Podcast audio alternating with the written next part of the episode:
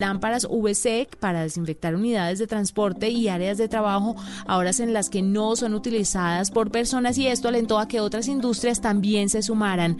La Universidad de Columbia también hace estudios sobre esto y en días pasados pues otorgó el aval también a los diferentes interesados que quieran empezar a utilizar esta alternativa para la desinfección. Son ideas que llegan de estas compañías, unas que no han parado, como es el caso de Amazon y otras que empiezan a reaccionar activarse y que podríamos adoptar en Colombia para la desinfección de los lugares de trabajo que ya empiezan a reactivarse. Muchas empresas, Juanitas, se están reactivando, están en este momento presentando sus protocolos de bioseguridad, pidiendo permiso para poder convocar nuevamente a sus empleados. Pues mire, hay con la tecnología cómo encontrar una manera segura de reactivar a la gente. Se trata de una eh, tecnología, una plataforma que se llama Minsight, que es de la compañía Indra. Esta está compuesta de varias cosas. Primero, de una app móvil para los empleados. Allí ellos van a poder em, reportar cómo está su salud, hacer un autodiagnóstico y por supuesto presentar cualquier tipo de molestia de salud para que la herramienta ahí mismo empiece a detectar si hay alguna situación que deba tener atención. También está compuesta por una aplicación web corporativa que actúa de forma coordinada con inteligencia artificial con esta aplicación de seguridad y con los sistemas de ingreso y acceso de la eh, compañía. En ese sentido, si la compañía tiene cámaras de seguridad, cámaras térmicas, sistemas de biometría, y en caso de que detecte alguna situación riesgosa va a poder tener una trazabilidad absolutamente completa y milimétrica de dónde está la gente para eh, en dado el caso, pueda reaccionar con total eficiencia y además pueda controlar por dónde están circulando las personas, en dónde están ubicadas, si están cumpliendo o no con los sistemas o con las órdenes y protocolos de bioseguridad, entre otros. Esta es una tecnología MinSight que ya está disponible en Colombia y que además va a estar eh, disponible para ser usada desde los celulares y desde los sistemas de información de todas las compañías. MinSight, una empresa de Intra. Esta es la nube de Blue Radio. Continuamos, usted está escuchando La Nube, tecnología e innovación en el lenguaje que todos entienden y ante la oleada de desinformación sobre el coronavirus, pues Twitter ha decidido tomar cartas sobre el asunto para intentar evitar que este tipo de publicaciones alcancen una mayor difusión. Así que la red social va a comenzar a etiquetar tweets cuyo contenido incluya información engañosa sobre el COVID-19. Además, recuerden que Twitter tiene una opción en la parte superior cuando usted abre la plataforma donde está todo lo que, eh, pues en teoría, es real sobre el COVID-19 en el mundo y en el país donde usted está viviendo. Así, de esta forma, con estas etiquetas, la gente va a poder saber cuál es la información engañosa sobre el coronavirus o cualquier tema derivado de la pandemia. De esta manera se pretende pues que los usuarios no solamente se informen, sino que también eviten las malas informaciones o las fake news. Y por otro lado, en redes andan rondando nuevos teléfonos celulares, que es increíble, aunque ha estado un poco golpeado el asunto de la compra de smartphones durante estos últimos meses por el coronavirus, pues las marcas no paran, siguen. Se conocieron entonces los que serían, eh, o el que sería el modelo del iPhone 12, que llegaría a finales de este 2020. Es un teléfono que ya no tendría tres lentes en la parte posterior, sino cuatro, y que muestra un color azul profundo que a mucha gente le podría gustar. A eso súmele un montón de características que mejoran un poco lo que ya estábamos teniendo o encontrando en el iPhone 11. Y también se dio a conocer el Huawei P40 Lite, que tiene tecnología 5G. Es muy curioso porque es el teléfono más económico de la gama de la familia P40, pero tiene tecnología 5G, algo que estaba reservado solamente para los teléfonos de muy gama alta y esto es un aliento para democratizar el acceso a esta nueva generación, a esta nueva tendencia que es, por supuesto, el 5G. Y con estas últimas dos noticias rápidas tecnológicas me despido. Fue un gusto acompañarlos. Mañana nos encontramos con más tecnología e innovación en el lenguaje que todos entienden. Que tengan una feliz noche. Son las 8 de la noche. Aquí comienza Mesa Blue con Vanessa de la Torre. Muy buenas noches, son las 8.04, bienvenidos a Mesa Blue. 7.537 muestras se hicieron en las últimas 24 horas. Es el día número 48 del aislamiento preventivo obligatorio. Ese número, 7.537, es alto, es mucho más alto de lo que hemos visto en los días anteriores y es, digamos, eh, comenzar a andar ya realmente sobre unos datos reales, saber exactamente qué es la, cuál es el panorama del COVID-19 en nuestro país y eso solamente se hace con muestras. De todas formas, Carolina, la información más reciente es muy preocupante. 11.613 casos hay en Colombia. En un solo día llevamos varios días de 500 contagios al día más o menos. 479 personas que han fallecido. Vanessa, buenas noches. Y frente a las pruebas es muy importante decir, por ejemplo, que hoy se hicieron 1.053 pruebas más que ayer y si lo comparamos con hace ocho días, arrancábamos semana con 4.228 pruebas. Es decir, hoy se hicieron 3.309 pruebas más, Vanessa, y este es un mensaje de que ya estamos llegando cada vez más con esta cifra de hoy de 7.537 a la capacidad total que tiene Colombia, que son más de 12.000 pruebas al día. Y en cuanto a las cifras, Vanessa, en Colombia el panorama es el siguiente. En el Amazonas, muy grave la situación, Vanessa. Pasamos de tener 527 casos a 718 casos hoy. Sumaron 191 casos más, 25 muertes en Leticia y un muerto en Puerto Nariño. El Amazonas se está convirtiendo uno, en uno de esos lugares, uno de esos episodios, una zona supremamente preocupante, muy delicada, de contagios, 718 casos hay allá. En Bogotá hay 4.305 casos, que obviamente pues es muy alto, pero es que es la capital, ¿no? Entonces es donde se concentra todo. En Cundinamarca hay 289, Antioquia, Antioquia muy bien, 474. Cuando digo muy bien es porque no ha sido un crecimiento tan abrumador en los últimos días como lo ha tenido el Atlántico, que tiene en este momento 1.022 casos. Córdoba se mantiene en 39 y se ha mantenido en esa cifra, que es una cifra muy alentadora. El Valle del Cauca, 1.367 casos, según este último informe del Instituto Nacional de Salud, 11.613 casos de COVID-19 en Colombia y una sensación como telón de fondo y como consecuencia de esa apertura gradual que se está llevando a cabo en nuestro país de la economía, donde arrancaron primero las manufacturas y el sector eh, de la construcción y luego poco a poco industria automotriz y hoy más de mil empresas en Bogotá arrancaron a funcionar, las calles están llenas de gente. Es decir, estamos realmente desfogándonos en la tranquilidad o es que el panorama es para que ya estemos volviendo a la vida cotidiana? La doctora Adriana Jiménez es médica, es epidemióloga y es magíster en control de infecciones. Me da mucho gusto tenerla, doctora Jiménez. Bienvenida. Eh, buenas noches, un gusto estar de nuevo con ustedes. Bueno, a nosotros nos encanta hablar con usted porque usted nos aclara siempre las dudas. ¿Qué le pasa por la cabeza y por el corazón en un día como hoy? Mm, qué pregunta más difícil, pero eh, la verdad. Eso. Eh, se me pasa por la cabeza. Eso. Mm. Eso.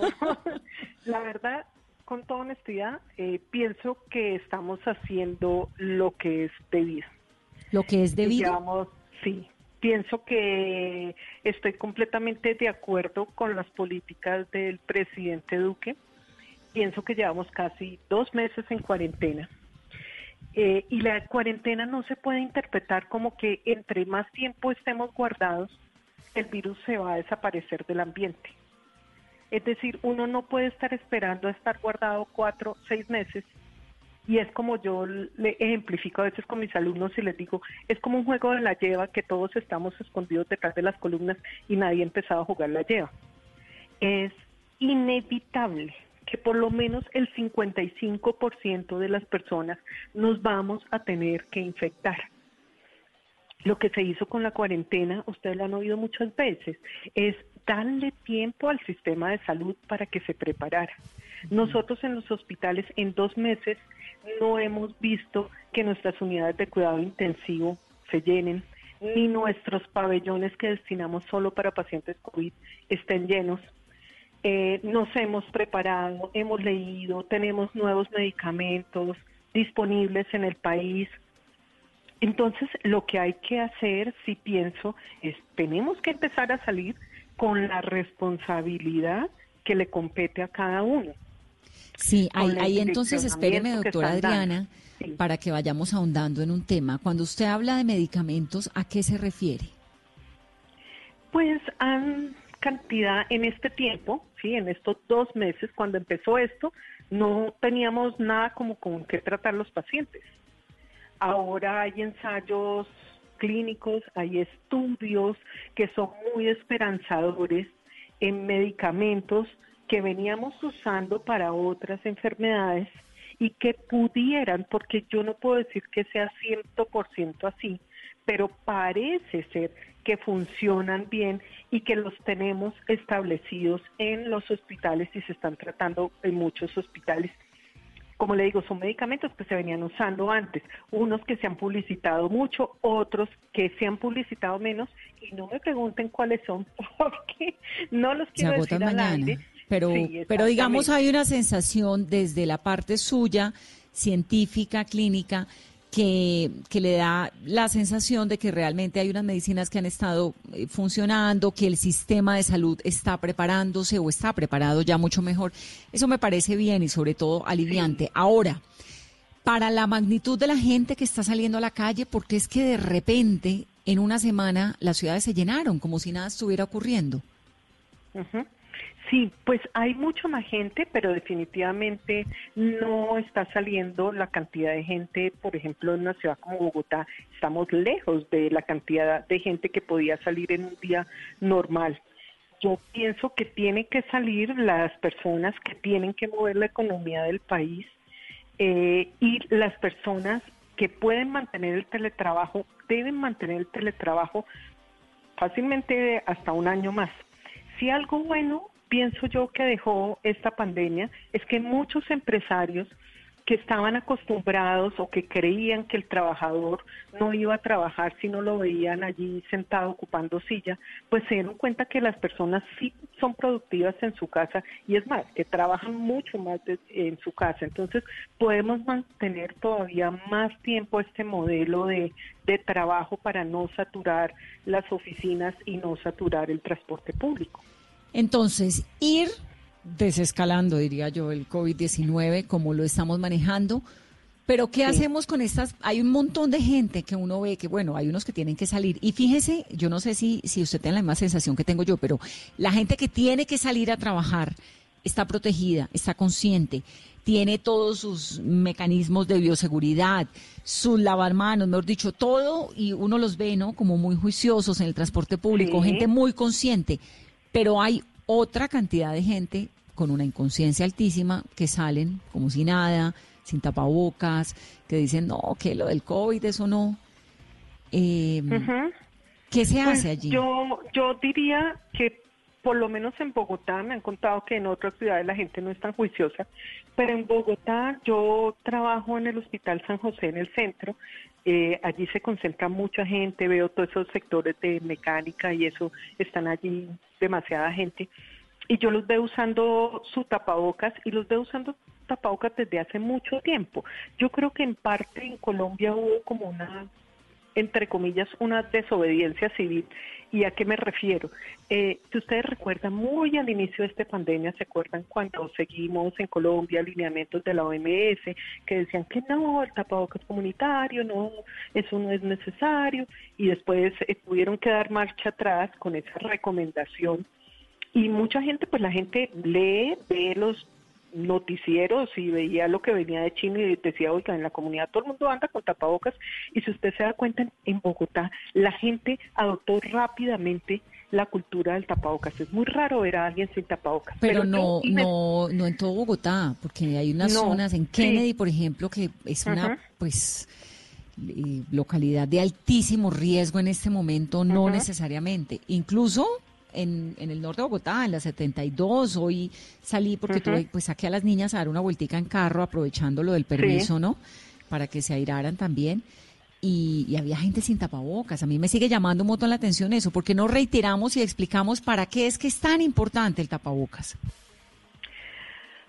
El tapabocas es muy importante porque así usted usa un tapabocas de tela, que no necesariamente va a ser una mascarilla quirúrgica, no va a ser un tapabocas médico como un N95, un tapabocas eh, corriente que utiliza una persona y lo utiliza la otra persona, pues va a disminuir el número de partículas, de goticas que salen al ambiente y al otro también le va a ayudar a protegerse, a utilizar, a aspirar, digamos, esas gotitas que vienen desde eh, la otra persona.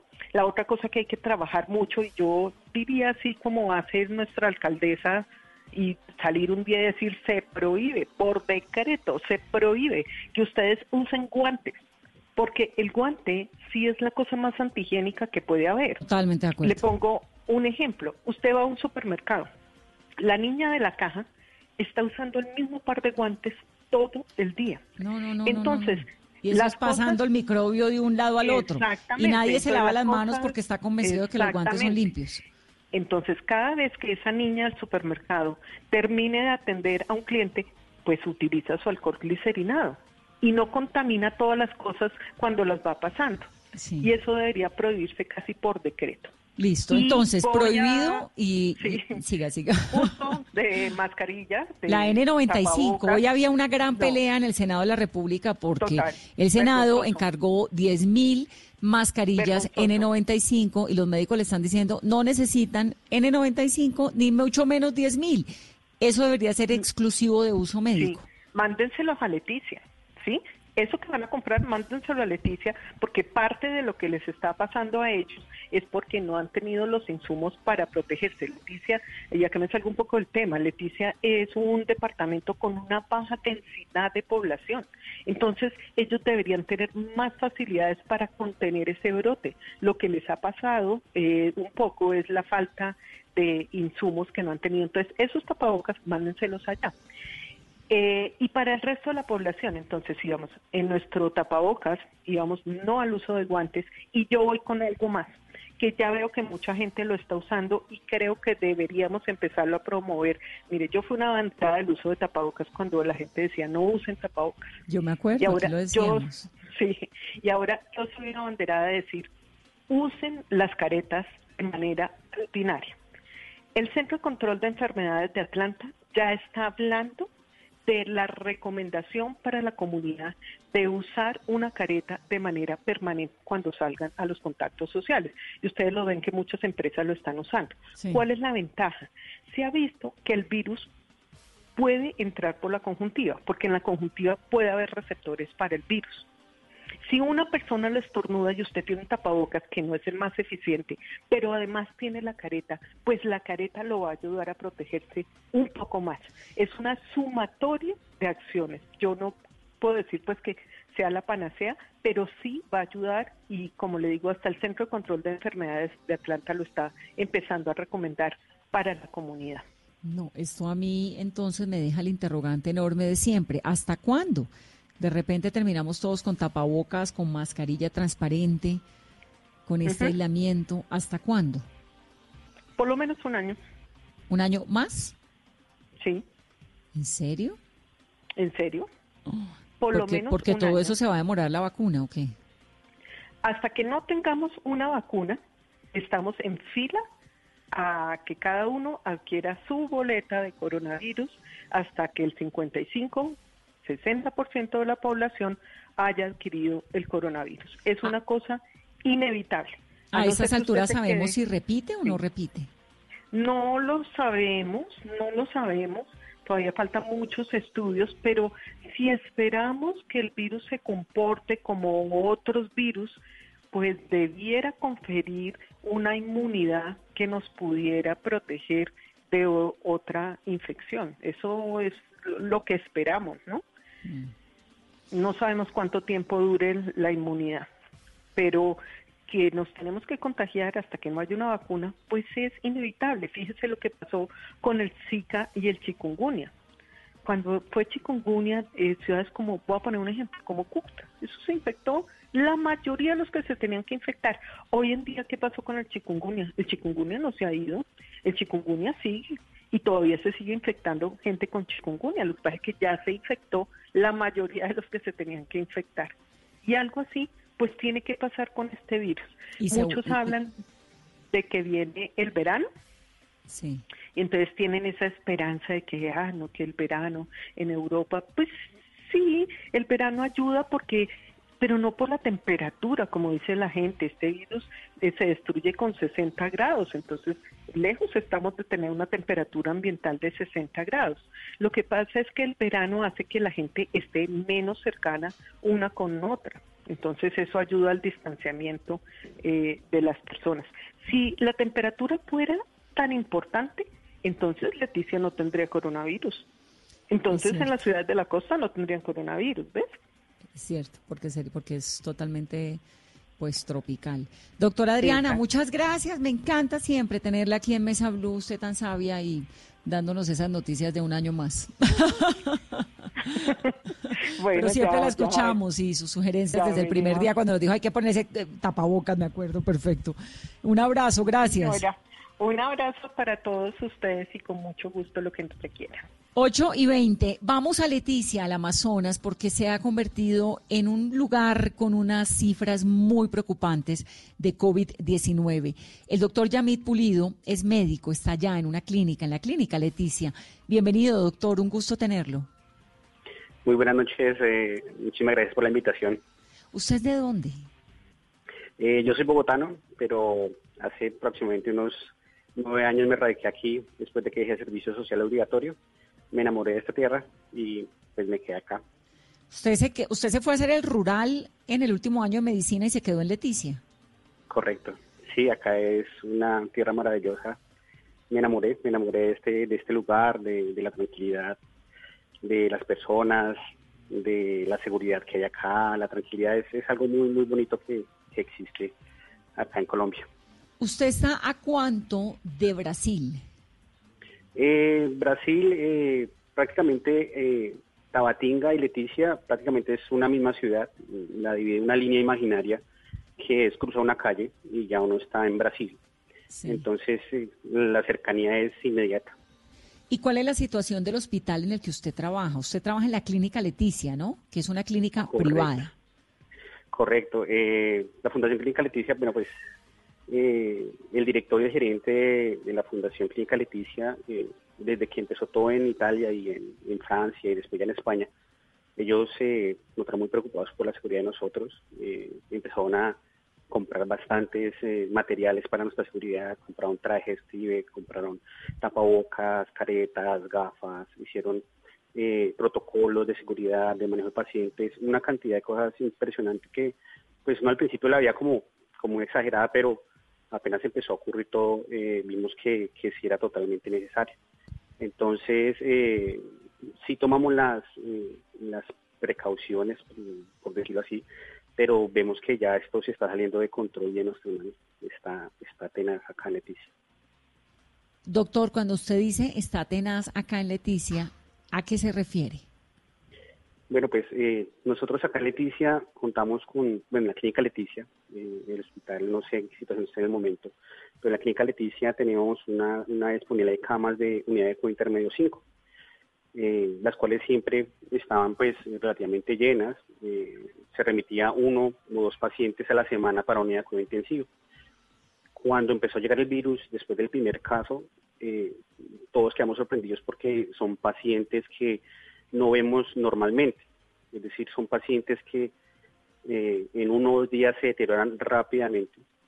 ¿sí? Eh, hacemos los exámenes, eh, tomografías, las cuales nos muestran los pulmones muy mal y vemos que la necesidad de remitir a esos pacientes y darles un manejo en nivel superior es inmediata. Pero afortunadamente acá no tenemos una unidad de cuidado intensivo, tenemos una unidad de cuidado intermedio a la cual pues eh, en este momento tenemos tres ventiladores que son digamos que son de transición, o sea, no son ventiladores para que un paciente quede acá 20 días, que más o menos duran esos pacientes eh, con intubación, sino es un, es un momento que es de transición mientras se va para unidad intensivo. Entonces, eh, empezar a afrontar diariamente pacientes intubados, pacientes que se deterioran tan rápidamente, es la angustia de ver pacientes que llegan mm, relativamente bien y unos días están ya con dificultad respiratoria, tenemos que remitirlos, no tenemos que intubarlos, eh, ya están intubados y vemos que en muchas, eh, en muchas ocasiones, a pesar de todo lo que hacemos, eh, de todo lo que hacemos por ellos, pues desafortunadamente no es suficiente. Sabemos que, que son batallas que, que, que liberamos diariamente y pues estamos viendo que pareciera que estamos perdiendo la guerra. Doctor, y ustedes están perdiendo esa guerra porque les faltan unidades de cuidados intensivos, les faltan personal médico, intensivistas, terapeutas respiratorios y también esos traslados que se están haciendo, ¿cuánto se demoran cuando tienen pacientes críticos? Sí, eh, bueno, son, varios puntos, ¿no? El primero, pues, eh, montar una, una unidad de cuidado intensivo es algo que requiere mucho tiempo porque eso necesita eh, al, pues, primero dinero, otra cosa es la parte estructural, que eso se ha demorado un tiempo y tiempo en este momento no tenemos. Entonces montar una unidad de cuidado intensivo en estos momentos en Leticia, pues eh, no, no, es, eh, no es urgente. Lo que sí necesitamos es que venga personal eh, o equipos de trabajo para unidades de cuidados intermedios o que tengan eh, manejo de estos pacientes, es decir, intensivistas, eh, urgenciólogos, terapeutas. ¿Por qué? Porque, por ejemplo, en la clínica Leticia únicamente contamos con un médico familiarista y un médico internista, los cuales prácticamente están haciendo turnos de 24 horas. Los médicos estamos haciendo turnos de 12 horas, eh, totalmente agotados. es muy, muy angustiante ver que todo el momento o cada rato están llegando pacientes eh, de los cuales pueden deteriorarse muy rápidamente. Doctor, pero en, ese momento hay 718 casos en Leticia. De esos 718, pues la cifra exacta no me la puede dar seguramente, pero para hacernos una idea, ¿cuánta gente necesita hospital? Eh, pues más o menos, en, ese momento, eh, por ejemplo, en la clínica Leticia tenemos 29 camas destinadas a unidad de COVID internet, de perdón, a unidad COVID o pacientes respiratorios con probable o sospecha de COVID. Tenemos en este momento más o menos el 50% de esa capacidad. Pero vemos que como está creciendo tan exponencialmente esto, en cualquier momento va a colapsar. O sea, no queremos esperar a que ocurra esto para, para, para poder tomar medidas, ¿no? O sea, tenemos que tomar las medidas de ya, necesitamos más camas, es decir, si tenemos 30 camas para, para COVID, pues necesitamos por lo menos otras 30 más, porque va a llegar el momento, como está creciendo tan exponencialmente esto, va a llegar el momento que va a colapsar y a pesar de que estemos preparados, que hayamos hecho la parte de infraestructura, de protocolos, de seguridad, pues no vamos a tener la capacidad para atender a todos estos pacientes. Esos pacientes que ustedes están manejando en Leticia, ¿Son de dónde? ¿Qué población eh, es? ¿Población indígena? ¿Es población eh, brasilera mezclada con colombianos? ¿Qué? ¿Cuál es como el, el, el, género, el análisis que han hecho ustedes de la cantidad de personas que tienen eh, coronavirus en Leticia? Pues nosotros somos una clínica privada, pues la gran mayoría de los pacientes que ingresan son pacientes que están en, pues de los contributivos, se puede decir, pero estamos recibiendo todo, o sea, subsidiado contributivo lo recibimos gran porcentaje de los pacientes que ingresan son indígenas, porque gran porcentaje de la población de acá es indígena. Entonces, eh, sí vemos bastantes indígenas, bastante población, por ejemplo, que vive en Brasil o vive en Leticia, pero trabaja en Brasil o trabaja en Leticia. ¿Sí? Entonces, son personas que, por ejemplo, eh, colombianos que viven en Brasil, pero tenían que trabajar acá en Leticia y se transportaban para acá o viceversa. Es una población que, eh, pues, es mixta, se puede decir, pacientes que son eh, brasileros eh, con seguridad colombiana o colombianos también con seguridad acá, también indígenas. Eh, en sí, la variedad es, es total. Doctor, usted tiene COVID-19, ¿cierto? Eh, sí, señora. ¿Cuándo y cómo se lo diagnosticaron? bueno, pues durante la primera parte que hubo acá en Leticia, pues apenas llegó el primer caso positivo, eh, un, médico eh, también eh, fue de los primeros casos y junto a él se tuvieron que aislar más o menos siete médicos. Entonces, eh, la carga laboral pues que nos tocó realizar fue un poco más alta, es decir, nosotros atendíamos pacientes respiratorios todo el día, prácticamente 12 horas diarias, y durante ese periodo pues yo notifiqué y pues vi y atendí a varios pacientes eh, con probabilidad de COVID. más adelante la Secretaría Departamental me llama y me dice que pues me recomienda que me haga una prueba porque eh, pues eh, varios pacientes, muchos pacientes de los que atendí son positivos para COVID-19, varios pacientes de los que intubamos son COVID-19, entonces ahí accedo a, hacer la, a realizar la prueba. Eh, apenas realicé la prueba, prácticamente al otro día empecé a tener síntomas que eh, falta de, eh, pues no tenía olfato ni sentía el gusto de los alimentos. Más adelante empecé a sentir fatiga y, a los siete días, el, 7 de, mayo, eh, pues me, dijeron que, que, era, pues tenía el COVID-19. ¿Y cómo se ha sentido, doctor, en estos días, pues después de que le hicieron la prueba, se conoce el resultado? Porque también debe ser muy frustrante que queriendo ayudar y en esa guerra que ustedes están librando con lo poco que tienen, terminar siendo víctima del coronavirus. Sí, es, es muy eh, es, frustrante porque pues uno quisiera estar allá, ¿no? Uno quisiera estar ayudando, uno quisiera estar eh, atendiendo pacientes, dar todo para ayudar a los compañeros, eh, pero afortunadamente no puedo. No puedo hasta que cumpla por lo menos 14 días de, desde que me tomo una prueba y después de eso, pues, eh, que la prueba salga negativa.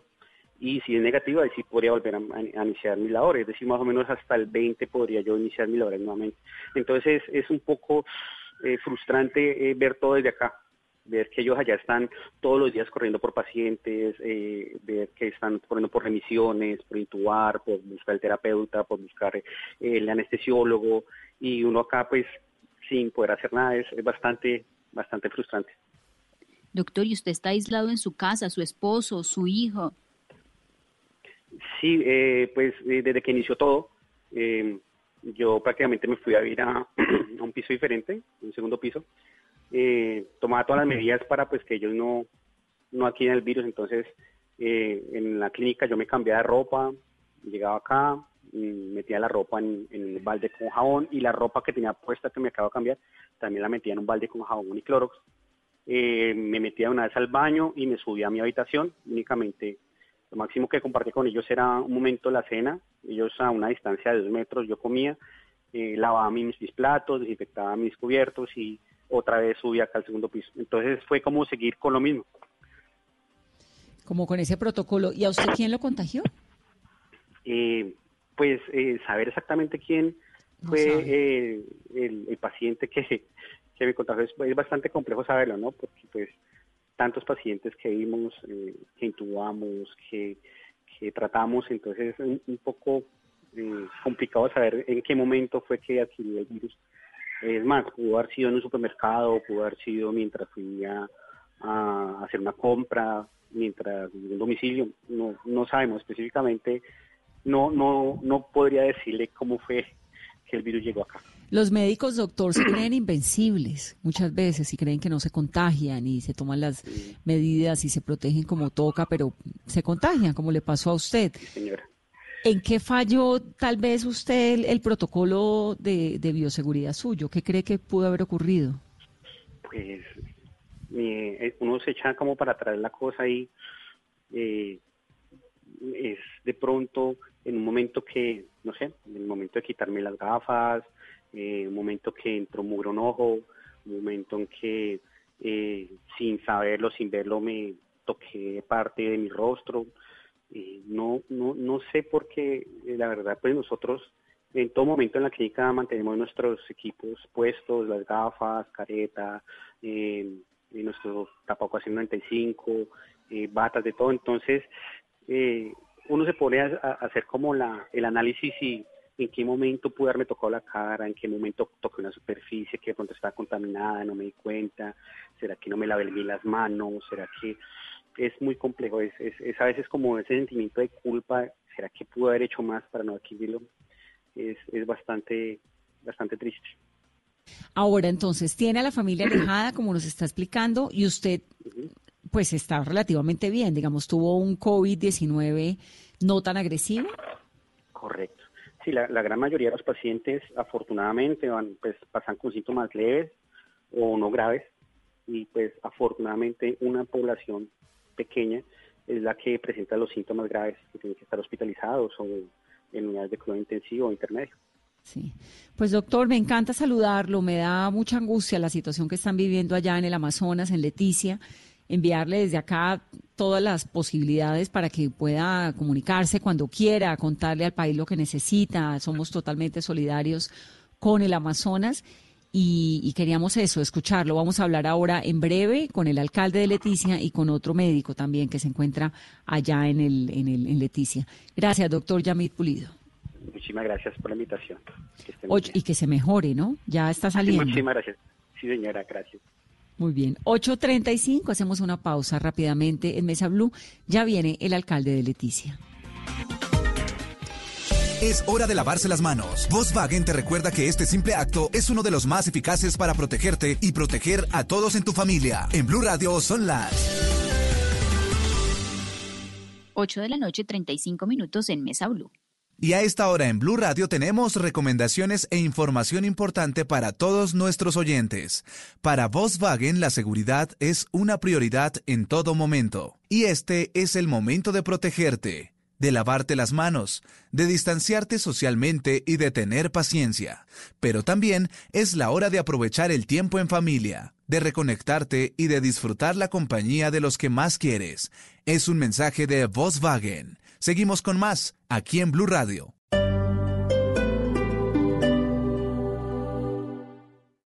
Hoy en Blue Radio. Pero qué lástima me da que no seas feliz.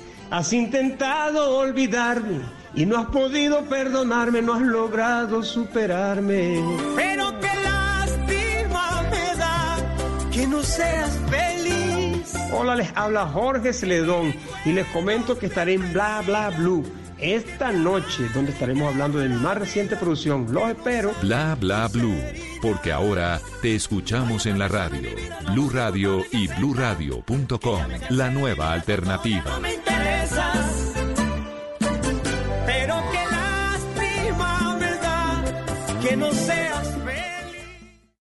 Esta es Blue Radio. Sintonice Blue Radio en 89.9 FM y grábelo desde ya en su memoria y en la memoria de su radio. Blue Radio, la nueva alternativa.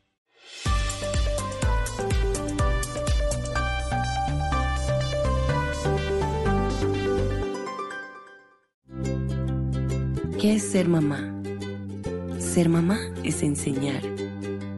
Es ser el centro, el comienzo y el final de la familia es hacer cada momento especial. Es unir las generaciones y pasar el legado, tal como hace mucho tiempo ella te lo pasó a ti. Super Arepa, la harina para hacer arepas de las super mamás. Trabajamos pensando en usted. Porque la FUX sabe de salud. Presenta 60 segundos que salvan vidas. Soy César Enciso, coordinador médico de la Unidad de Cuidados Intensivos del Hospital Infantil Universitario de San José. Durante las últimas semanas hemos aprendido cosas nuevas de una enfermedad que antes no conocíamos. Nos ha llamado la atención que en nuestro país el comportamiento de la enfermedad ha sido diferente y el número de casos graves que han llegado a las unidades de cuidado intensivo mucho menor que en otros países. Eso nos hace pensar en la importancia de cumplir las normas, evitar el contacto cuando no sea necesario y evitar salir de casa cuando lo podamos hacer. Salvar vidas es una gran decisión. Estudia en la FUX y haz parte del equipo de valientes que ponen su vocación y conocimiento al servicio de la salud de la humanidad. Más información en www.fuxsalud.edu.co. Vigilado Mineducación. En la Universidad de los Andes tomamos la iniciativa de generar alianzas para masificar las pruebas de detección de COVID-19 y así ayudar a tomar mejores decisiones. Únete tú también, dona en www.lapruebasdetodos.com. Con tu ayuda podremos hacer más. Universidad de los Andes, institución sujeta a inspección y vigilancia por el Ministerio de Educación Nacional. Estás escuchando Blue Radio. Aprovecha este espacio para descubrir nuevas pasiones. ¿Sabes tocar algún instrumento? ¿Te gusta pintar? ¿Cocinar? Es tiempo de cuidarnos y querernos. Banco Popular. Siempre se puede. Por cada abrazo y beso de una mamá, por cada consejo, regaño y palabra de aliento que le da a sus hijos, nace un colombiano listo para salir al mundo a brillar y cumplir sus metas. Porque cuando alguien cree en ti, Todo lo que te propones es posible. Ven al Banco Popular. Hoy se puede. Siempre se puede. Somos Grupo Aval, vigilado Superintendencia Financiera de Colombia.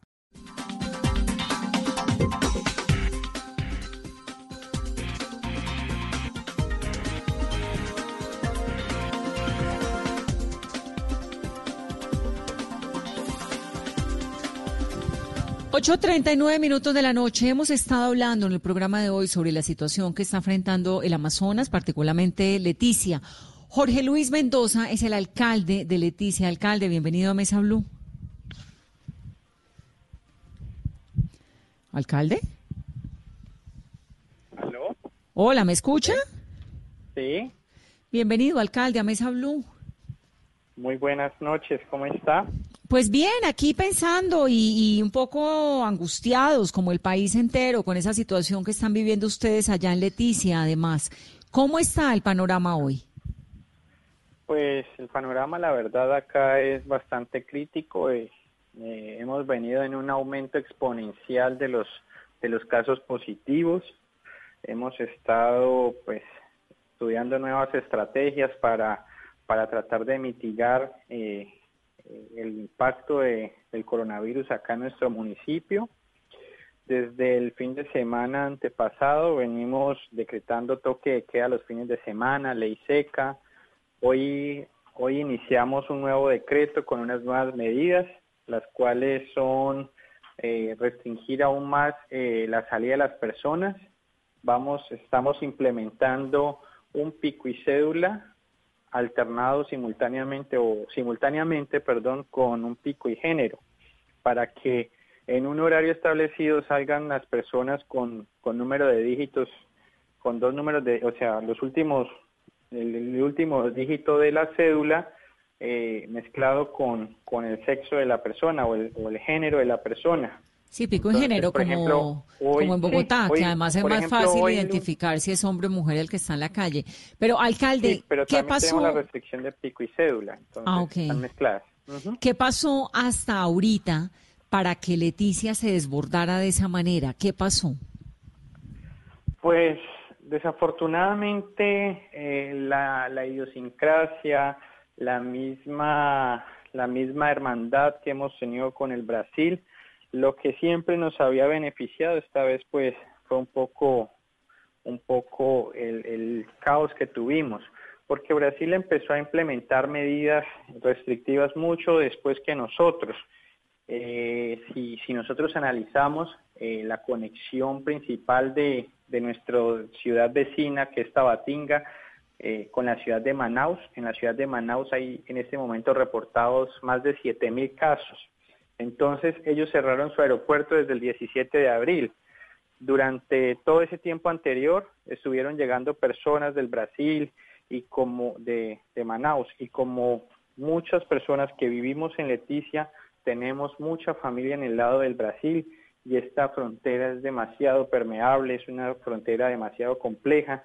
Tan es así que hay casas que quedan la mitad en Colombia y la mitad en Brasil. Entonces, es una propiedad privada donde la policía no puede llegar a, detener a las personas que transiten por esta propiedad privada.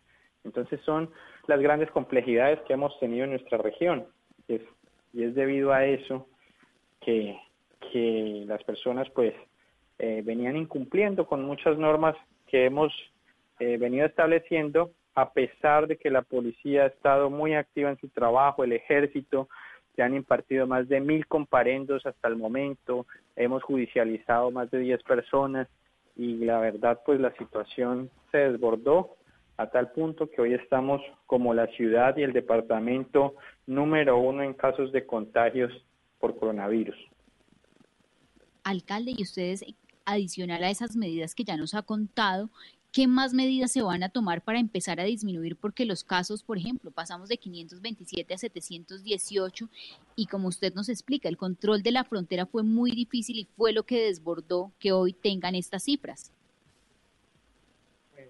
Eh, nosotros hemos venido trabajando en el tema de la sensibilización de las personas, eh, informando pues de, las nuevas medidas, eh, haciendo entrar en razón a las personas, porque si vemos pues de verdad que son muchas las personas que están habilitadas para salir y es mucho más difícil hacer el control, pero estamos eh, diciéndole a esas personas que si van a salir sea lo estrictamente necesario, o sea, hacer el abastecimiento de sus hogares, hacer las diligencias bancarias si es que tienen que hacer y hacer las diligencias notariales, pero que el resto del tiempo permanezcan en sus hogares porque esta es la única alternativa que tenemos de salir adelante de esta situación tan compleja en la que vivimos. ¿Qué tan receptivos son allá en Leticia? ¿Cuál es el gentilicio de, los, de la gente de Leticia? Leticianos. Leticianos. ¿Qué tan receptivos son los leticianos con esas sugerencias que hacen ustedes?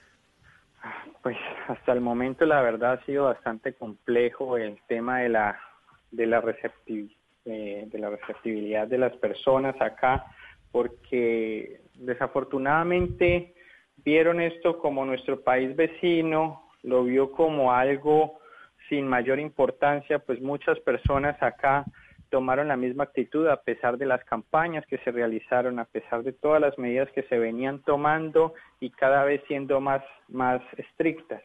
Eh, las personas lo vieron como algo que, que iba a pasar y desafortunadamente pues nuestros barrios más vulnerables son los que menos eh, recepción tienen a todo este tipo de, medidas y son los que más han estado saliendo. Pues a pues, pesar es de que, es una ciudad con los pies en cada país. ¿Qué tanto han recibido ayudas del gobierno nacional, de la gente? O sea, ¿qué, tan, qué tantas ayudas están recibiendo? Mascarillas, eh, los equipos ventiladores. Hace un momento hablábamos con un médico en un hospital, en el hospital Leticia, nos decía que faltan ventiladores. ¿Qué tanto, digamos, ya en términos de lo que se necesita para salir adelante y sobrevivir, qué tanto han recibido? Pues a raíz de todo de toda la problemática que se ha venido presentando en nuestro departamento y pues gracias a ustedes, los medios de comunicación que han visibilizado la, problemática que tenemos acá, el gobierno nacional ha tenido una recepción del mensaje bastante clara y ha estado en, en comunicación constante con nosotros. A diario estamos en comunicación con los diferentes ministerios, eh, se han adquirido alguna serie de compromisos, eh, ya enviaron algunos ventiladores, de pronto no la cantidad que quisiéramos, pero es la cantidad que en este momento podemos entrar a operar. Porque si bien es cierto que podemos traer más equipos biomédicos, eh, tenemos eh, deficiencias en nuestra red hospitalaria que, que podría ser que esos equipos que llegaran no los pudiéramos operar de la mejor manera. Entonces ya entramos a, a un tema de análisis para ver qué cantidad de equipos biomédicos son los que realmente necesitamos y podamos operar. Ir fortaleciendo estas deficiencias en la red hospitalaria para después sí seguir eh, trayendo más equipos biomédicos, porque definitivamente sí, se necesitan más, pero primero hay que mejorar la parte operativa. Entonces, estamos en esa tarea, hemos también tenido varias reuniones con el gobernador de Amazonas, con el nuevo gerente del hospital, que viene del de, viene un agente interventor por parte de la Superintendencia Nacional de Salud y pues hemos sostenido diálogos y hemos estado planteando las estrategias que debemos empezar a implementar para mejorar el servicio en salud. Alcalde, usted es médico, usted trabajó en el Hospital San Rafael de Leticia. En esa parte operativa nos han llegado fotos impresionantes de la infraestructura del hospital. Para complementar esa parte operativa, ¿qué necesitan? Por ejemplo, ¿cuántos médicos, cuántos especialistas? Y así poder mitigar de cierta manera el impacto que, que está teniendo el coronavirus en su municipio. Pues la parte asistencial de nuestro hospital siempre ha estado trabajando con un 50% aproximadamente del personal que se necesita, porque la ciudad ha venido creciendo, pero la infraestructura hospitalaria de nuestro departamento es bastante reducida, es poco lo que se ha avanzado. Eh, la parte, digamos, que en este momento una de las principales falencias que tenemos eh, viene siendo nuestra planta de oxígeno y es por eso que no podemos adquirir más equipos biomédicos hasta que no se pueda garantizar una planta de oxígeno que tenga una mayor eh, capacidad de producción. Entonces es uno de los temas que hemos entrado a analizar y estamos trabajando pues articuladamente con la gobernación, con el, gobierno nacional para tratar de solventar estas problemáticas que venimos detectando a medida que, que van pasando las situaciones y pues la idea es estar preparados para el pico que se nos viene porque definitivamente estamos en una curva de ascenso bastante eh, prominente y, debemos tratar de aplanar la curva, pero mientras aplanamos esa curva debemos garantizar eh, el adecuado servicio, la adecuada prestación del servicio de salud. No, muy grave, muy grave, alcalde. Acá lo acompañamos y de verdad que muy grave la situación que está viviendo Leticia en el Amazonas. Gracias, alcalde, por estar aquí en Mesa Blue. Muchísimas gracias. Es Jorge Luis Mendoza, el alcalde de Leticia. Es que es una ciudad con un pie en cada país, Carolina, y lo que hemos explicado. La gente que no conoce el Amazonas, pues difícilmente lo entiende, ¿no? Pero eso es como salir a la cuadra del lado. Usted va a Brasil, viene, y si en Brasil las medidas son supremamente laxas por cuenta de unas decisiones políticas que vienen desde el presidente Bolsonaro, y en Colombia no, pues la gente no entiende muy bien qué es lo que tiene que hacer. Dificilísimo y gravísimo lo que se está viviendo en el Amazonas. Vanessa, y por ejemplo, es que la clínica de Leticia está a tres cuadras de la frontera y era también imposible controlar el transporte fluvial que se estaba haciendo desde Brasil. En Iquitos, que es la otra ciudad que es de zona fronteriza con Leticia, sí se suspendió en su momento, pero todos los casos que han sido importados han llegado desde Tabatinga y desde Manaos. Muy grave. José, le hemos cambiado el nombre al doctor José porque por obvias razones quiere que le guardemos su anonimato. Él es médico del Hospital San Rafael de Leticia y nos ha enviado unas fotos que nos dejan supremamente preocupados. Son las fotos de la ropa que se ponen, los uniformes que se ponen los médicos colgados a la intemperie, sin ningún cuidado en el detalle. Bueno, doctor, bienvenido aquí a Mesa Blue. Buenas noches, Vanessa, ¿cómo estás? Bien, ¿cuál es la situación que está viviendo usted en el hospital donde se encuentra en Leticia? Pues Vanessa, realmente la situación es angustiosa. Eh, creo que el personal médico ya viene agotándose con toda la situación que va pasando en esta época de pandemia. Cuando usted dice que viene agotándose, ¿es por qué, doctor? Lo que pasa, Vanessa, es que desde podemos empezar hablando más porque sentimos también miedo a raíz de, de que no hay elementos de protección personal para dar nuestra trabajo. Eh, la infraestructura totalmente en esos 20 años para acá viene agotándose y en esta época de pandemia se ha totalmente desbordado.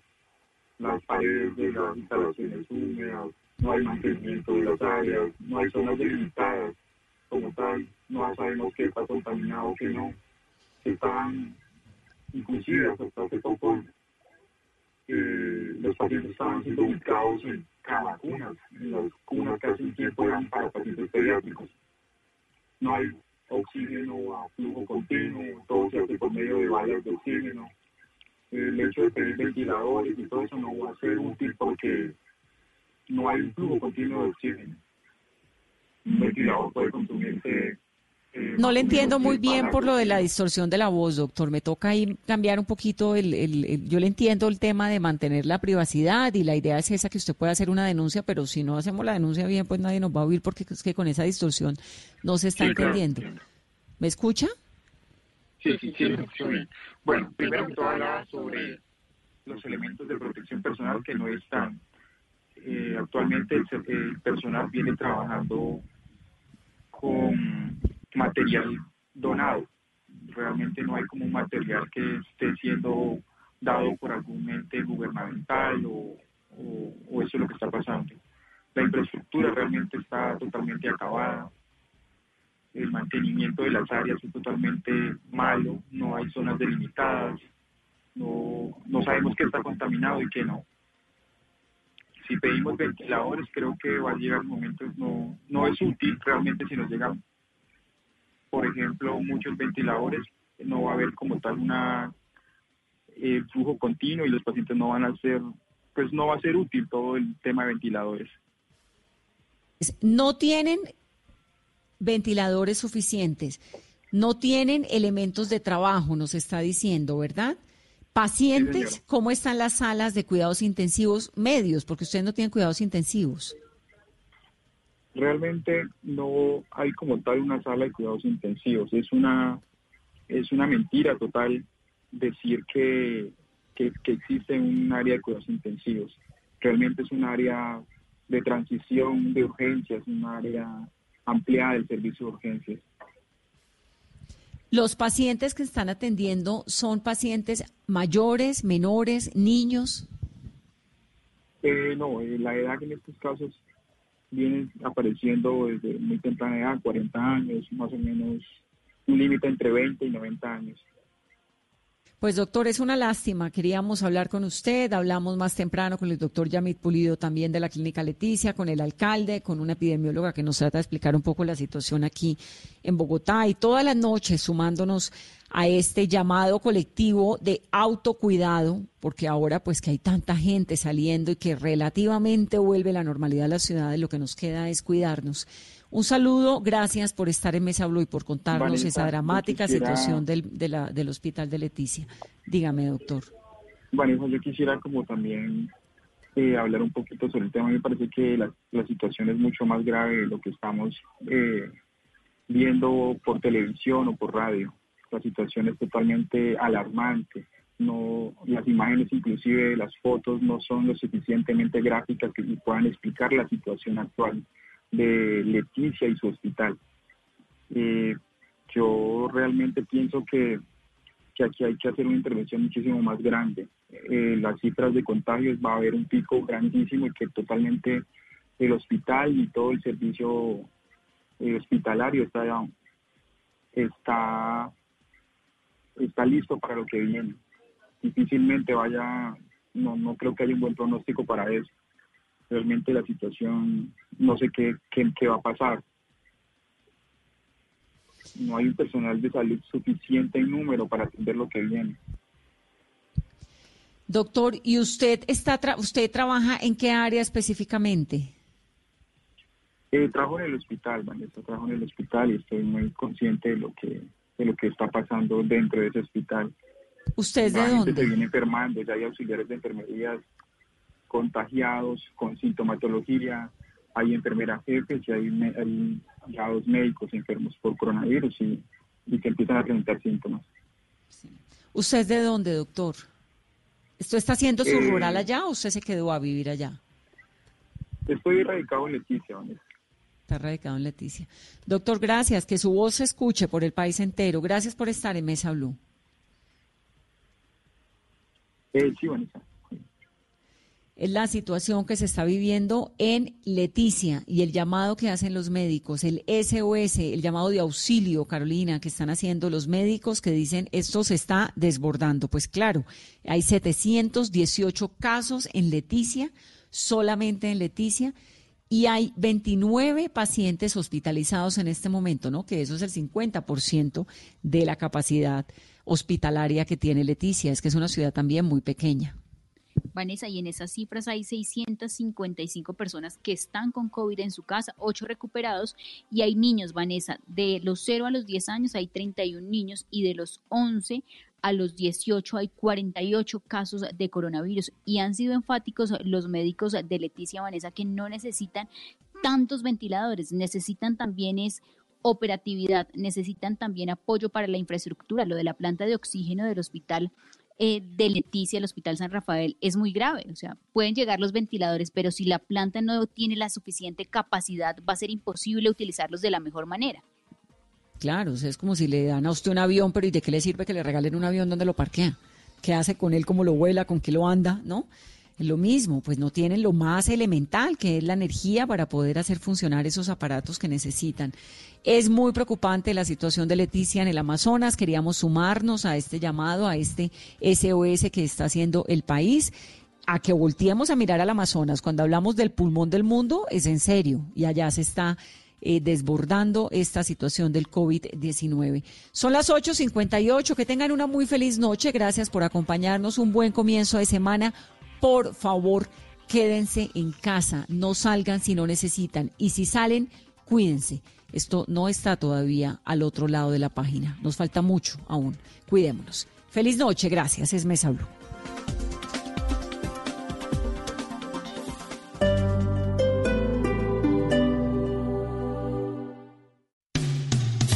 Esta noche en Blue 4.0. Soy María Fernanda Quiñones, presidente de la Cámara Colombiana de Comercio Electrónico y los invito para que hoy a las 9 de la noche analicemos en Blue 4.0 qué sucedió con las plataformas de ventas por Internet en el Día de la Madre. Blue 4.0, lunes a viernes de 9 a 10 de la noche en Blue Radio. La nueva alternativa. En estos momentos asiagos y difíciles, Momentos que nos llevan a sacar lo mejor de nosotros como personas y como familias, porque el destino está en nuestras manos. Debemos actuar con solidaridad y responsabilidad, respetando y acatando las decisiones de nuestros gobernantes, protegiendo a nuestros abuelos y a los menos favorecidos, para mostrar al mundo nuestra resiliencia y nuestra capacidad de adaptación. Tenemos que ser mejores juntos. Numeral Yo me cuido yo te cuido. Blue Radio, la nueva alternativa.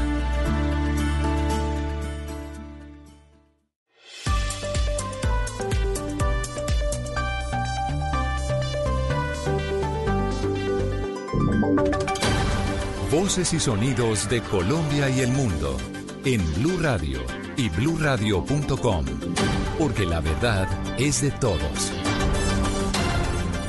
9 de la noche en Blue Radio. Les saluda Joana Galvis y es momento de actualizar las noticias. En las últimas horas, la Procuraduría pidió explicaciones a la presidencia sobre el contrato de posicionamiento digital del presidente y su administración. Rocío Franco.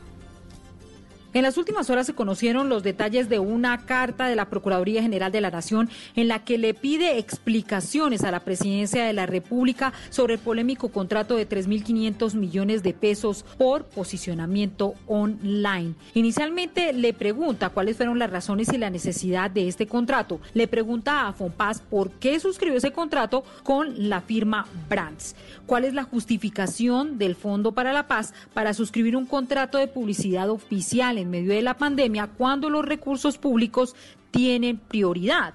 Asimismo, le pregunta por qué se justifica obligar al contratista a emprender una estrategia de comunicación digital y de administración de canales digitales enfocado única y exclusivamente al presidente y a la presidencia de la República. Asimismo, le pregunta cómo contribuye este contrato al cumplimiento del objetivo y las funciones del Fondo para la Paz. Asimismo, cuál fue el análisis para suscribir un contrato de prestación de servicios. La Procuraduría le está diciendo a la presidencia que en dos días debe recibir respuestas respuesta a estas preguntas. Rocío Franco, Blue Radio.